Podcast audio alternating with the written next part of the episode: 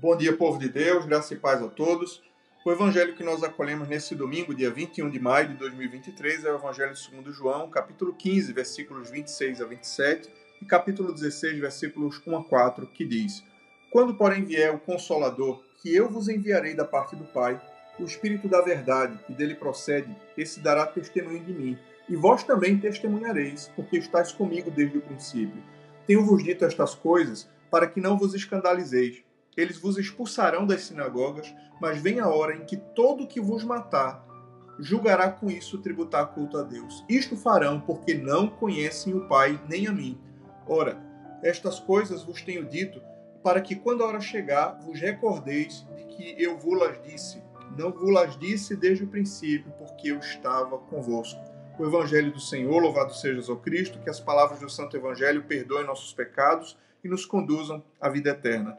Queridos irmãos, nesse domingo nós estamos num lugar comum entre a ascensão do Senhor, que foi celebrada na última quinta-feira, e o domingo de Pentecostes, que é o próximo domingo, onde nós celebramos os 50 dias de Páscoa e a descida do Espírito Santo.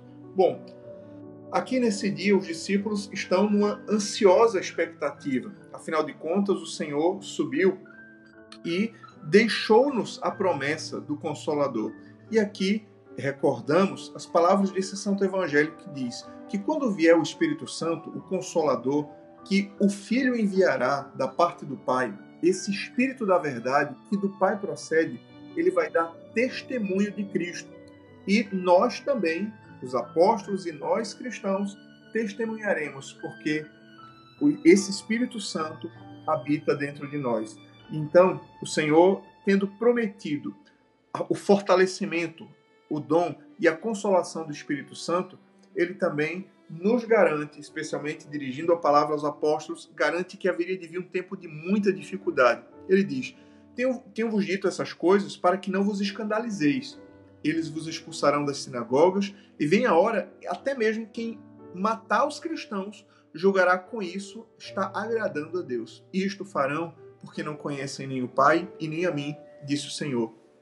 E então ele nos adverte solenemente: Estas coisas vos tenho dito para que quando chegar a hora vos recordeis e não vos escandalizeis. Queridos irmãos, aqui nós precisamos, é, fortalecidos pelo dom do Espírito Santo, precisamos ampliar nossa compreensão sobre a fé e sobre a vida cristã.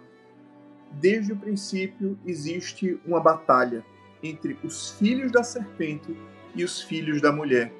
Existe uma batalha entre os filhos das trevas e os filhos da luz. E então aquele que é habitado por Jesus Cristo, aquele que é habitado pela luz de Deus, ele não pode ter comunhão com o mundo. Esse mundo tem inimizade para com os cristãos verdadeiros.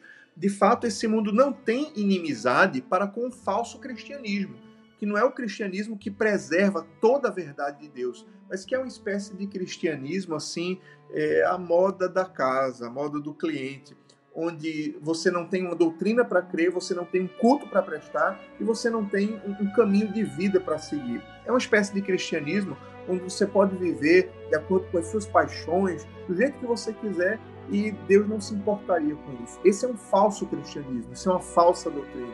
Os verdadeiros cristãos são e serão perseguidos neste mundo, especialmente nesses últimos tempos que temos vivido onde existe um grande esforço para a criação de um governo global, um grande esforço para, a, para sufocar tudo aquilo que diz respeito à sã doutrina, à fé cristã, à moral de vida e, e a tudo aquilo que aponta para o céu.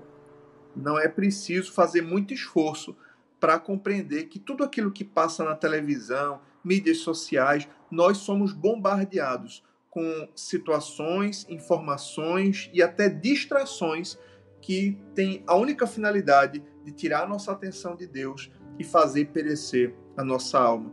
Irmãos, nós estamos numa guerra e o Senhor, tendo consciência disso, pouco antes de partir, de subir ao Pai, prometendo enviar o Espírito Santo, ele disse: Não vos escandalizeis.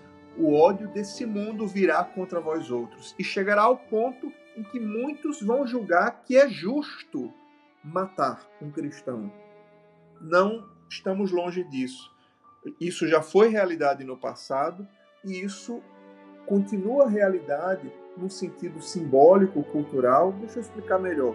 Vamos supor que você é um aluno de uma universidade qualquer e vamos supor que você vá para a faculdade segurando um livro de Allan Kardec, do Espiritismo. As pessoas vão olhar e vão dizer: Nossa, mas como você é inteligente. Ou vamos supor que você vá para a universidade segurando um livro de um teórico do budismo. As pessoas vão olhar e vão dizer: Nossa, mas como você é inteligente, interessado na espiritualidade. Mas se você for para uma universidade com a Bíblia na mão, as pessoas vão xingar você e vão dizer que esse livro é retrógrado e fala de coisas, de discursos de ódio, coisas desse tipo. De fato, irmãos, não estamos muito longe do tempo da perseguição. Não estamos muito longe do tempo em que o falso profeta se levantará, em que o homem da iniquidade se levantará e, se possível, enganará até os eleitos. É preciso estarmos vigilantes. É preciso fortalecidos pelo Espírito Santo, estar preparados para a perseguição que virá. Por causa de Cristo, tudo possamos suportar. Afinal de contas, não estamos sozinhos. Ele nos deu o Espírito Santo. Deus abençoe você, Deus abençoe o seu dia. Em nome do Pai, e do Filho e do Espírito Santo. Amém.